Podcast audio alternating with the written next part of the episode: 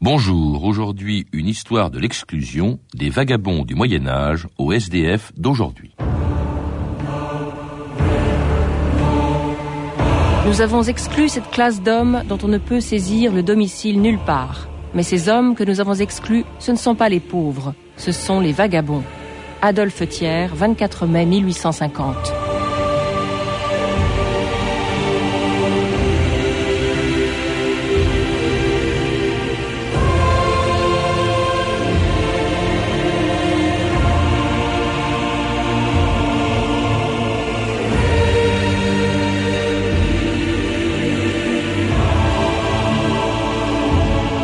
D'histoire.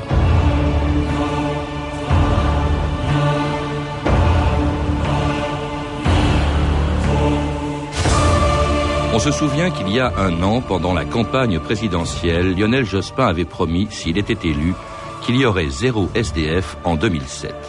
L'objectif était ambitieux pour ne pas dire utopique, car la volonté de lutter contre cette forme d'exclusion ne date pas d'aujourd'hui. Elle remonte au Moyen Âge lorsque les rois de France prenait déjà les premières mesures pour faire disparaître ceux qu'on appelait alors les vagabonds.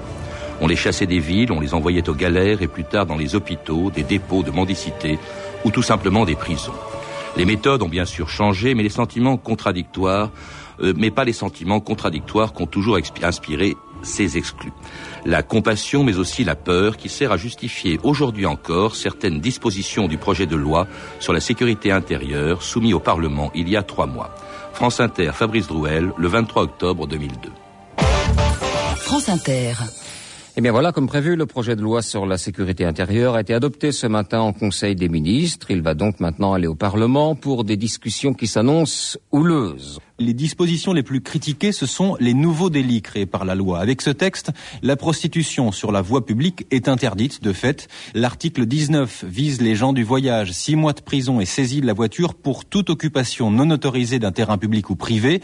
La mendicité agressive devient un délit si elle est commise en réunion ou sous la menace d'animaux Euh, moi, je, je ne connais pas un seul Français qui ne m'ait dit que pour lui-même ou pour un de ses proches, il n'ait été agressé, que ce soit avec l'aide d'un pitbull, que ce soit nos enfants à l'entrée du collège ou du lycée qui se font raqueter, que ce soit euh, en utilisant euh, ces petits mendiants venus des pays de l'Est dont on exploite l'infirmité, et c'est cela que dénoncent les Françaises et les Français au quotidien.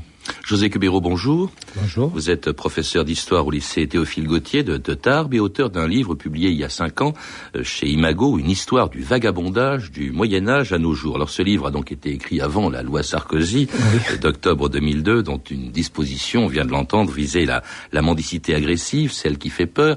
Alors la peur, c'est pas quelque chose de nouveau, euh, on le voit, ça existait, vous le dites, euh, au Moyen Âge. Est-ce qu'on peut comparer pour autant les SDF et les mendiants d'aujourd'hui aux vagabonds du, du Moyen Âge dont vous parlez au début de votre livre je dirais qu'il y a des points communs forcément, mais que la comparaison est très difficile parce qu'il faut tenir compte toujours du contexte. Et le contexte du Moyen Âge était totalement différent du contexte d'aujourd'hui. Le regard que les contemporains portaient sur le phénomène lui-même a considérablement changé au cours des siècles. Mm. Euh, au Moyen Âge, par exemple, euh, celui qui mendiait, d'abord on faisait une distinction entre les vrais pauvres et les faux pauvres. Les vrais pauvres, c'était ceux dont le corps souffrait, c'était les invalides, c'était les handicapés. Ils avaient donc le droit de mendier. Alors que les euh, faux pauvres, les gens valides, ceux qui pouvaient ouvrir de leur corps, parce qu'il y avait l'obligation pour les gens du commun, qui avaient un statut entre guillemets vil, il y avait l'obligation du travail. Donc les faux pauvres n'avaient pas le droit de mendier. Quant aux vagabonds, c'était généralement de faux pauvres, valides, qui vagabondaient pour mendier. Hmm. Alors il y a quand même la même peur, hein, on voit bien, c'est parce que on a peur de euh, la mendicité agressive. C'est vrai, je suppose qu'elle existe quand même, qu'il y a une loi contre elle. C'est pas une loi contre la mendicité euh, en général. Alors cela dit, cette peur, elle remonte même avant le Moyen Âge. Vous évoquez euh, brièvement que l'époque où dans l'Antiquité déjà on cherchait à exclure ces, ces vagabonds, ces mendiants de la cité. Platon, dites-vous, ne voulait pas de vagabonds dans sa République. C'était très contradictoire parce que d'une part, pendant l'Antiquité, il y avait des secours qui étaient donnés euh, au peuple, euh, terme très vague, très général, mais en même temps, euh, ces distributions attiraient beaucoup de personnes et attirer des gens des campagnes, étaient drainés vers les villes. Et donc à partir d'un certain moment, il y avait saturation. Et à ce moment-là, il y avait un mouvement de rejet, un mouvement de reflux. Alors effectivement, on était toujours euh, pris dans les contradictions. Et cette peur, effectivement, on la retrouve aussi au Moyen Âge. Et le type euh, de, de, de, mesures, la loi Sarkozy par exemple, on en retrouve des éléments euh, pratiquement de la même façon, libellé presque de la même façon au Moyen Âge, c'est-à-dire la mendicité en bande et agressive. Ça a toujours été quelque chose qui a été dénoncé, combattu, et il y a toujours eu l'illusion de l'éradiquer, et chaque fois, mm il y a eu l'échec jusqu'à maintenant. Alors parce qu'elle fait peur, euh, José Cubero. Oui. Alors elle, elle, elle, elle, témoigne, elle illustre plutôt, elle entraîne un autre sentiment, vous le dites, et c'est surtout l'Église euh, qui l'encourage, c'est la compassion, voilà, la charité. Voilà. Je crois que la peur est à double facette. C'est-à-dire, il y a la peur d'abord de ceux qui subissent peut-être l'agression des mendiants en bande, et puis il y a la peur également de quelque chose qui peut s'abattre sur vous. Et à ce moment-là, ce mendiant, ça peut être soi-même. C'est un peu soi-même. Et à ce moment-là, effectivement, la compassion joue. Et euh, lorsqu'il y a des mesures, je dirais, anti-mendicité, euh, je dis à plusieurs reprises dans, mon livre que la culture chrétienne résiste. Parce qu'aux pauvres, il faut donner aux pauvres. Parce que c'est la figure du Christ, parce que c'est l'intercesseur, parce que c'est le portier du ciel, etc. Alors les pauvres, pendant longtemps, c'est l'Église surtout qui en assure euh, l'assistance au début du Moyen Âge jusqu'au XIVe siècle, très précisément. Et c'est là, vous le dites, qu'apparaissent les premières mesures de la part de l'État, les premières mesures contre les mendiants. Hein, c'est sous Jean II, dit le bon, hein, on se demande pourquoi, mais c'est Jean II qui prend les toutes premières mesures. Pourquoi? Pourquoi cette époque? Vous parlez de la peste, par exemple. Oui, bon, on avait commencé à distinguer les vrais et les faux pauvres quand même, hein, mm. auparavant. Mais arrive la grande peste. 1347. C'est un phénomène que je, je dirais on, a du mal à imaginer. Je crois qu'on ne peut pas l'imaginer. Euh, un tiers de la population, un quart, tiers de la population européenne disparaît dans la région touchée. Et ça devient, paradoxalement, l'âge d'or des manouvriers. C'est-à-dire que la main-d'œuvre devient rare et devient très chère les salaires flambent. Et euh, l'ordonnance de Jean de Lebon, c'est une ordonnance qui limite d'abord les salaires, 1350, limite les salaires, et 1351 considère que tous ceux qui ne travaillent pas et qui sont valides sont des truand parce qu'il y a une nécessité économique qui s'impose. Et effectivement, c'est un véritable tournant. Et l'hostilité, à partir de ce moment-là, va monter, monter, monter progressivement, ben, jusqu'à la fin du Moyen Âge, pratiquement. Et alors, on chasse, Jean, Jean Lebon chasse, cette ordonnance prévoit qu'on expulse les, les vagabonds euh, de, de, Paris. On les appelait aussi les sans-aveux. Qu'est-ce que ça veut dire, ça, Joseph Oui, les sans-aveux, parce que euh, dans la société médiévale, tout fonctionnait avec des contrats de type féodal. C'est-à-dire que on se vouait à quelqu'un, on était l'homme de quelqu'un Et euh, lorsqu'on se vouait à quelqu'un, ce quelqu'un était toujours plus puissant et devait vous prendre, euh, je dirais, vous assister si vous étiez en difficulté. Et on vivait toujours dans l'interconnaissance, c'est-à-dire qu'on existait sous le regard des autres. Et à partir du moment où on devenait un sans-aveu, on avait quitté sa communauté originelle et personne ne pouvait répondre de vous. Vous étiez un sans-aveu, quelqu'un qui demeurait partout et qui n'était plus voué donc à, un seigneur. Alors on utilisait contre eux des chasse-gueux, des chasse-coquins pour chasser justement les euh, vagabonds de, de, Paris, comme euh, ses amis d'Esmeralda qui dans Notre-Dame de Paris euh, pratiquaient eux en revanche la mendicité agressive. La charité, s'il vous plaît. Oh. La bonne mancha. Facitote caritatem. Charité, s'il vous plaît. Charité. Non, je, n'ai pas un sou. Pas un sou pour manger, pas un sou pour dormir. On ne te demande pas ta pauvreté, homme trop bien élevé. On te demande ta charité.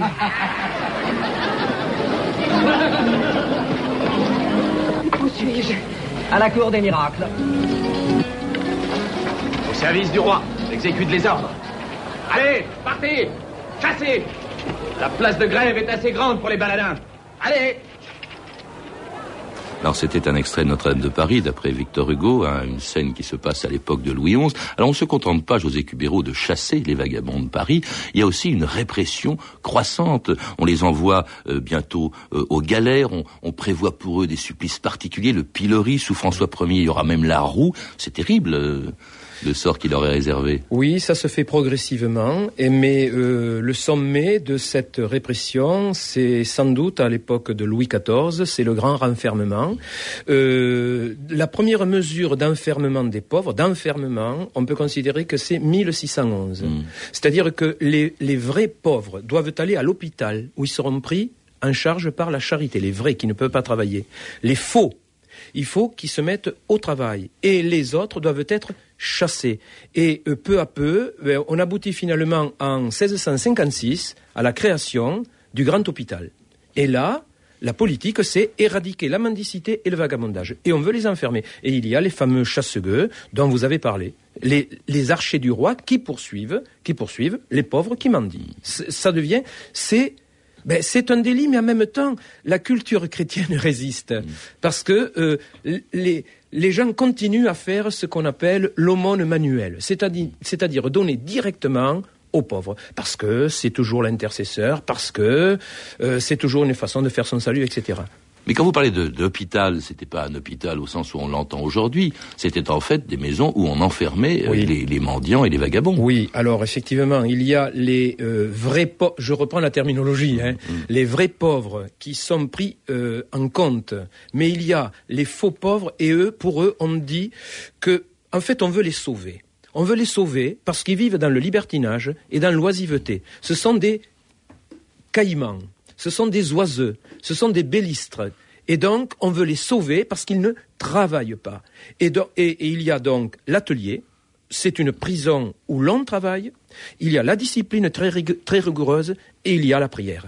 Et donc, c'est par tout ce système-là que, effectivement, on fait une politique répressive. Quand vous dites caïman, c'était quoi? Ça avait quelque chose à voir avec euh, les, les alligators ou les, crocodiles? C'était quoi les caïmans à l'époque? Non, euh, si on regarde le littré, euh, on voit que caïmandé signifie quémandé. Mmh. Donc les caïmans, ce sont ceux qui quémandent, mais qui quémandent indûment, parce que ils sont valides. En tout cas, il n'y a pas beaucoup d'indulgence hein, pour les caïmans, pour les vagabonds, donc à l'époque de ce que vous appelez le grand renfermement. Oui, parce qu'il y a les galères, comme vous avez dit aussi. Hein, effectivement. Alors on écoute justement quelques témoignages de l'époque, la revue de texte Stéphanie Duncan. Oui, au XVIe et XVIIe siècle, hein, vous l'avez dit, l'enfermement systématique des vagabonds, commencé au XVe, va devenir la règle. La charité, donc, fait place de plus en plus à la répression. Enfin, non, c'est la répression qui fait place à la charité. Alors voilà à quoi ressemble la rue de Paris à la fin du XVIe, si on en croit euh, un témoin de l'époque. Des bandes de mendiants par les carrefours et places de la ville, ça et là, couchés à la renverse, dans les fumiers et ordures, comme des scarabées, s'écriant et lamentant misérablement. Les femmes grosses y accouchent à découvert ou avortent au fort et rigueur de l'hiver d'autres de porte en porte, devant et dedans les églises, ulcéreux, sanglants, estropiés, difformes et horribles à voir, et tellement chétifs et maigres qu'on peut leur compter en la poitrine les entrailles mouvantes. Alors, le même auteur anonyme évoque euh, aussi avec mépris ceux qu'il appelle les faux mendiants, donc, qui, dit-il, mous de paresse, viennent comme mouches importunées et menacées. Alors pour qu'il n'importune plus, le roi en 1554 déjà ouvre à Saint-Germain-des-Prés un hôpital pour, je cite, enfermer et nourrir les pauvres incorrigibles, lesquels on pourra faire travailler afin de les garder de mendier, les hommes séparés des femmes, sans manier argent ni boire de vin. La morale est sauve. En 1611, donc la fameuse date de 1611, on prend les mesures radicales. Tous les vagabonds, feignants et caïmans sont priés de quitter Paris dans un délai de huit jours. On pense que huit à dix mille d'entre eux quittent la ville. Un Parisien ne revient pas. On tenait à miracle, dit-il, de voir la ville nette de pauvres comme elle était, les vrais gueux et mauvais pauvres s'étant retirés. Alors, les hommes qu'on trouve à mendier doivent être emprisonnés et punis. Quant aux femmes et filles, les faire fouetter et raser publiquement sur le lieu où elles seront trouvées mendiantes. cette politique répressive trouve sa consécration dans l'édit de 1656 sous Louis XIV, créant donc l'hôpital général de Paris. ces mesures quand même embarrassent un peu euh, Saint Vincent de Paul. Nous ne connaissons pas assez si le bon Dieu le veut, dit-il. En revanche, l'évêque Godot, lui, a moins de scrupules. Ces nécessiteux, dit-il, font semblant de nous représenter Jésus-Christ. Les enfermer, ce n'est pas leur ôter la liberté, c'est leur ôter le libertinage. À part Saint-Vincent de Paul, José Cubero, il n'y a pas grand monde, on n'a pas beaucoup d'indulgence hein, pour les vagabonds et les mendiants à l'époque de Louis XIV. Non, le regard social va tourner, je dirais, au XVIIIe siècle. Jusqu'au XVIIIe siècle, effectivement, euh, la tendance dominante, c'est bien la répression, la répression, je dirais, euh, du pouvoir, alors que dans la population, il y a toujours cette solidarité qui se manifeste. Par exemple, on donne des certificats de résidence à des mendiants pour qu'ils prouvent qu'ils sont domiciliés et que donc ils ne sont pas vagabonds et n'ont pas à être chassés. Donc il y a des formes de solidarité qui existent. Mais c'est vrai que le pouvoir considère que le bon ordre suppose qu'il n'y ait ni mendiant ni vagabond. Qu'est-ce qui se passe au XVIIIe siècle pour que les mentalités changent et qui les fait changer? Alors écoutez, moi ce qui m'a frappé quand même, c'est que euh, il y a il y a une inversion qui se produit. Et une des premières manifestations, c'est un sermon de Bossuet euh, sur le mauvais riche. Avant, c'était le sermon sur le mauvais pauvre. C'était celui qui euh, réclamait des aumônes, agressivement parfois, et qui disait toujours apporte, apporte, apporte. Euh, Bossuet inverse les termes et il met en scène le mauvais riche qui dit tout le temps, à propos de l'argent, apporte, apporte, apporte. Et c'est ensuite euh, Rousseau qui considère que les riches font la misère et que les riches jouissent d'autant plus que les pauvres sont pauvres. Mais Turgot, lui, a une autre vision des choses. Lui, il considère, et là, à mon avis, il y a un changement aussi, ce sont les souverains qui font les misérables. Donc, soit les riches pour les premiers, et pour Turgot, ce sont les souverains. Donc, il y a une responsabilité de l'État. Alors une idée qui va triompher justement, José Kibero, avec la, la Révolution, voit apparaître notamment dès le début de la Révolution, euh, dirigé par un aristocrate euh, philanthrope dont on a déjà parlé d'ailleurs à cette antenne, le premier qui avait évoqué l'idée d'une abolition de l'esclavage, qui s'appelait euh, le duc de La Rochefoucauld-Liancourt, et qui prend la direction d'un comité de mendicité et qui réclame au fond le droit à la subsistance et que le droit à la subsistance d'ailleurs fasse partie des droits de l'homme. Absolument, c'est un grand aristocrate éclairé euh, qui, euh, sous la Constituante, a présidé ce comité de mendicité. Il a euh, organisé une enquête très rigoureuse à l'échelle du royaume. 51 départements ont répondu. Il y a 16 millions d'habitants dans ces 51 départements. Il y a 2 millions de mendiants. il y a une phrase extraordinaire dans son rapport. Il dit les mendiants que la misère oblige à être vagabonds. Donc, les vagabonds sont des victimes. Et ils considèrent effectivement qu'ils ont des droits sur la société et le droit à la subsistance. Et à partir de là, il y a d'autres débats parce que ça devient chaque fois qu'on lance une nouvelle idée, ça se complexifie. Mm. Alors euh, droit à la subsistance ou droit au travail? Droit au travail ou obligation du travail. Et si on dit obligation du travail, on en revient à ce que l'on disait précédemment à propos du Moyen Âge. Alors, en tout cas, tous ces grands projets, toutes ces grandes idées, elles disparaissent avec la Révolution. Voilà que sous l'Empire, là, à nouveau, on fait de la mendicité un délit. Il y a le code pénal de Napoléon hein, qui condamne le vagabondage et la mendicité. Et c'est un code qui va durer jusqu'en 1994, qui va être appliqué pendant près de deux siècles. Absolument. Et c'est vrai que l'Empire, de ce point de vue, mais pas de ce point de vue seulement, est très répressif.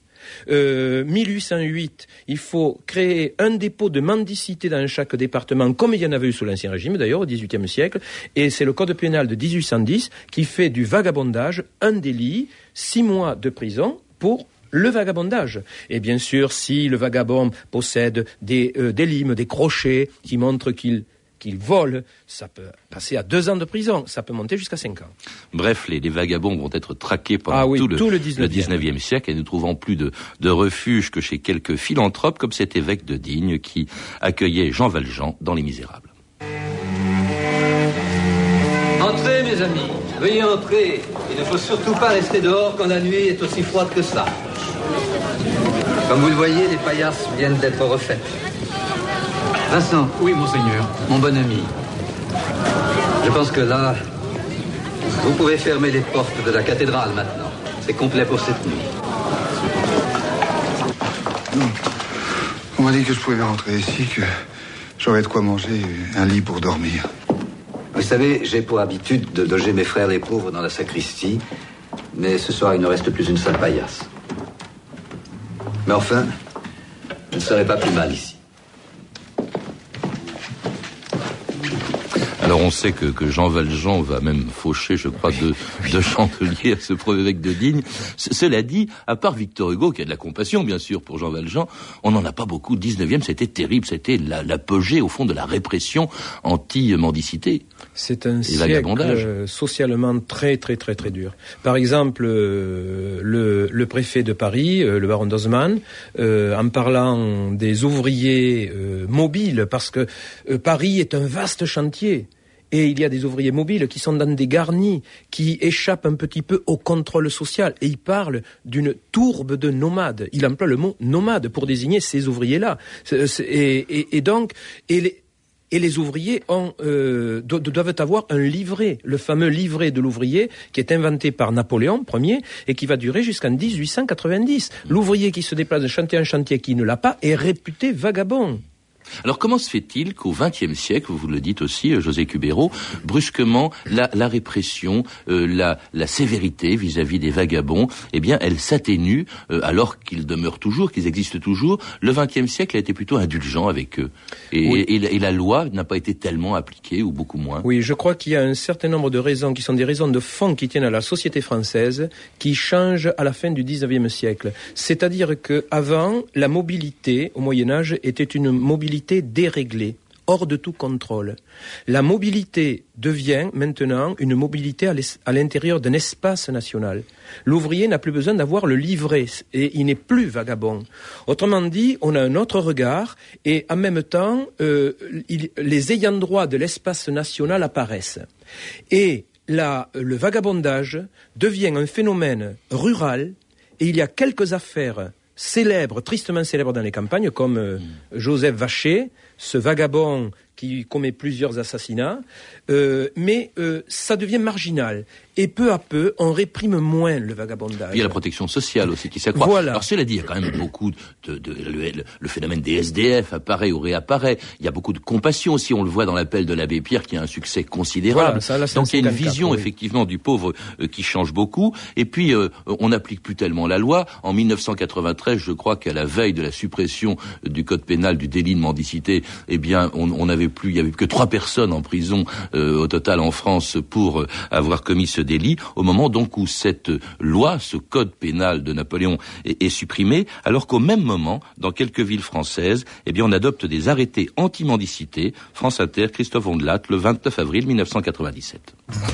À Nice, les SDF qui survivent en faisant la manche seront toujours les malvenus l'été prochain. Le tribunal administratif déclare légal l'arrêté anti-mendicité pris l'été dernier par le maire Jacques Perrin. Le maire de Nice peut donc, et sans excès de pouvoir, interdire la mendicité et la consommation d'alcool quand elles sont de nature à porter atteinte à la tranquillité publique et en particulier pendant la période estivale. Les SDF qui font habituellement la manche dans le Vieux-Nice sur la place du Palais de Justice ne cachaient pas cet après-midi leur colère. C'est dingue, hein Alors Monsieur Perrin se balade là, il faut qu'on lui ouvre ses portes, machin. Eh ben il va nous loger ça fait 11 ans que je suis ici, je ne bougerai pas. Je fais toujours la manche. Je n'agresse pas les personnes, je ne sais pas pourquoi on va m'envoyer là-bas. Tout ça pour les touristes?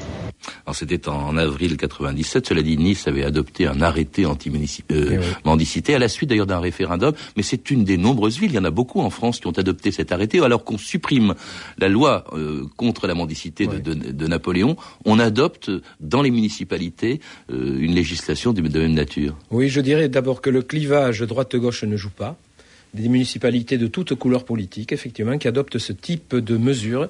Alors moi, j'avoue que je suis très étonné euh, de voir que euh, euh, l'arrêté de Nice ait été considéré comme légal, parce que la mendicité n'est pas un délit. Et on joue sur, je dirais, les conditions dans lesquels s'exerce la mendicité, euh, c'est-à-dire les personnes qui empêchent le passage des piétons, c'est-à-dire les personnes qui sont ivres, qui ont des chiens, qui peuvent être considérés comme euh, dangereux. Mais je crois qu'en fait, la société est confrontée à un phénomène nouveau, parce que ce sont des villes du Midi, des, villes balnéaires, festivalières, et elles sont confrontées à une grande migration, une grande transhumance d'été, euh, qui se fait de l'Europe du Nord vers l'Europe du Sud, de très nombreux jeunes considérés considérons jusqu'à 35 ans. Hein. Il y a des études de sociologues très précises là-dessus. Et effectivement, les villes festivalières sont inquiètes parce que c'est une mauvaise image de marque. Et je dois dire que si Nice a fait cela, il y a d'autres villes qui ont d'autres comportements. Par exemple, Aurillac, euh, pour le festival du théâtre de rue, qui a eu un comportement que je trouve assez exemplaire, euh, qui a essayé de trouver des solutions par, euh, je dirais, une réflexion avec, ben, avec ces jeunes qui vont dans la ville et qui rencontrent d'autres publics qui, qui sont moins jeunes. Et pour qu'il y ait une, euh, je dirais, une cohabitation harmonieuse entre les uns et les autres. Je crois que le mot d'ordre un petit peu c'était tous ensemble pendant la fête, chacun chez soi la nuit, hmm. pour ne pas se déranger mutuellement. Oui, parce qu'il faut dire là, on les envoie pas en prison, mais on, essaie de les chasser des villes. On fait exactement comme au Moyen Âge. On a l'impression, José Cubero, au fond, que depuis sept siècles, on est devant un problème qui est parfaitement insoluble. Quelle que soit la politique que l'on adopte, la répression ou l'assistance, quels que soient les sentiments qu'inspire la mendicité, la peur euh, ou au contraire la compassion, on bute devant le même problème avec des gens d'ailleurs, on l'a entendu, dont certains disent je continuerai à faire la manche. Oui, alors bon. Euh... On a l'impression que ça n'a pas bougé, y compris dans les pays riches. Nous sommes dans un pays riche, ça doit être bien pire dans les pays pauvres. Euh, certains pensent, je ne les suis pas sur, sur, sur, sur ce terrain-là, euh, bon, il y avait au Moyen-Âge 10% de mendiants, à peu près dans les villes. Certains auteurs considèrent que c'est un phénomène structurel aux sociétés. C'est-à-dire que quoi qu'on fasse, euh, le phénomène est là. Euh, moi, je pense que c'est un dysfonctionnement de notre société qui peut peut-être trouver solution. Mais c'est vrai que la société a souvent tendance à vouloir se rassurer, se rassurer en criminalisant des conduites qui sont considérées comme déviantes. Et on en revient toujours aux mêmes recettes, euh, alors que peut-être on n'a pas conscience qu'elles ont échoué par le passé. Et je crois que bon, le travail de l'historien, c'est aussi de s'interroger sur ce passé pour essayer de l'éclairer modestement, mais peut-être que les erreurs qui ont été faites, essayer de ne pas les refaire. Et c'est vrai que chaque fois qu'on euh, s'acharne à faire ce type d'action, ben, chaque fois on échoue. Et je ne crois pas que ce soit par la répression qu'on réglera ce type de problème. Eh bien, ce type de problème ne date pas en effet d'aujourd'hui. José Cubero, vous le rappelez dans un livre passionnant, Histoire du vagabondage du Moyen Âge à nos jours, qui a été publié chez Imago. Vous êtes également l'auteur de L'émergence des banlieues au cœur de la fracture sociale, publié chez Priva. Vous avez pu entendre des extraits de Notre-Dame de Paris de Jean Delannoy, un film édité par Canal Plus Vidéo, et des Misérables de José Dayan, publié chez TF1 Vidéo. Vous pouvez retrouver ces renseignements en contactant le service des relations avec les auditeurs au 0892 68 10 33, 34 centimes la minute et consulter le site de notre émission sur franceinter.com. C'était 2000 ans d'histoire, la technique Étienne Michka et Gaëtan Colli, documentation et archivina Virginie Bloclené, Claire Tesser et Véronique Jolivet. Revue de texte Stéphanie Duncan, une réalisation de Marie-Christine Closet. Une émission de Patrice Gélinet.